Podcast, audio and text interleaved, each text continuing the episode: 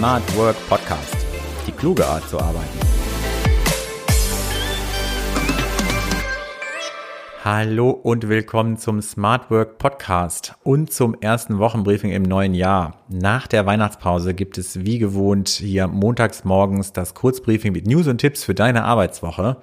Dieses Mal geht es um bessere Arbeitsbedingungen, Arbeitnehmer am Rande des Burnouts und hybrides Arbeiten. Ich bin Sven Lechtleitner, Autor und Journalist und los geht's.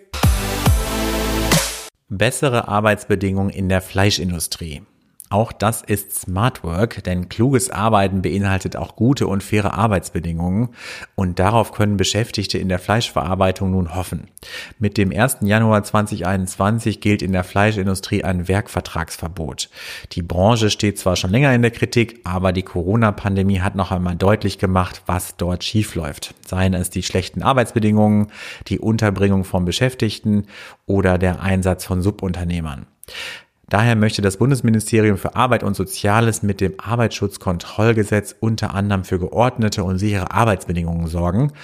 Das Werkvertragsverbot trifft vor allem auf die Kernbereiche der Produktion zu, wie Schlachtung, Zerlegung oder Zerteilung. Für Betriebe mit weniger als 50 Mitarbeitern besteht eine Ausnahmeregelung.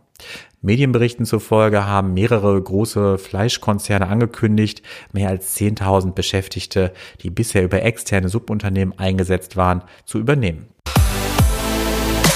Arbeitnehmer am Rande des Burnouts. Das trifft auf 22 Prozent der Beschäftigten hierzulande zu. Sie gaben an, am Rande eines Burnouts zu stehen und eine Pause zu benötigen. Diese Zahl liefert eine Studie von Picon.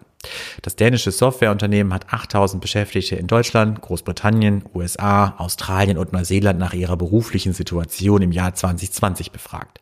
2000 der Befragten leben in Deutschland. Die Zahl in Deutschland ist im Ländervergleich relativ gering.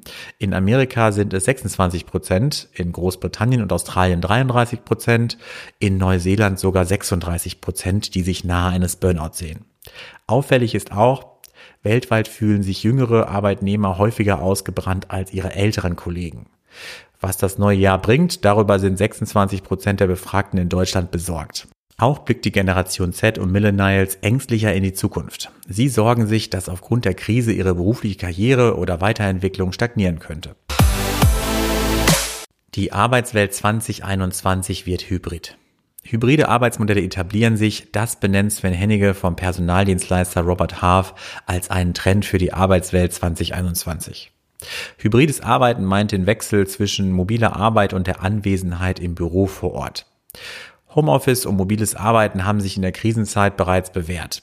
Sofern es die Situation und der Infektionsschutz zulässt oder sobald die Pandemie vorüber ist, kann sich hybrides Arbeiten als Mischmodell auch in Zukunft durchsetzen. So können Beschäftigte weiterhin die Vorteile mobiler Arbeit nutzen und gleichzeitig bei Bedarf das Büro aufsuchen. Doch auch dieses Arbeitsmodell bedarf Planung, der Schaffung einer entsprechenden IT-Infrastruktur und setzt effizienten Austausch untereinander voraus.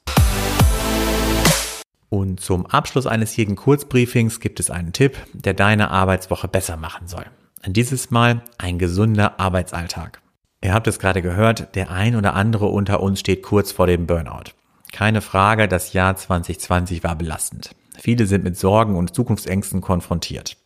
Diese lassen sich zwar nicht ausblenden, aber kleine Auszeiten können zumindest im Arbeitsalltag für etwas Entspannung sorgen.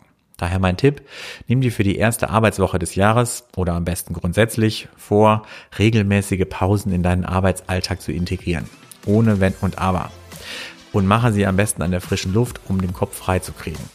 Mehr zum Thema Gesundheit und aktive Pause gibt es übrigens in den Folgen 16 und 20. In diesem Sinne wünsche ich einen guten Start ins neue Jahr und natürlich eine gute erste Arbeitswoche. Bis zum nächsten Mal.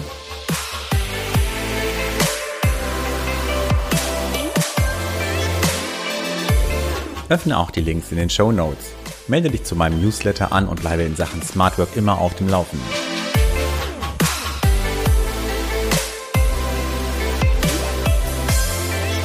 Smart Work Podcast. Die kluge Art zu arbeiten.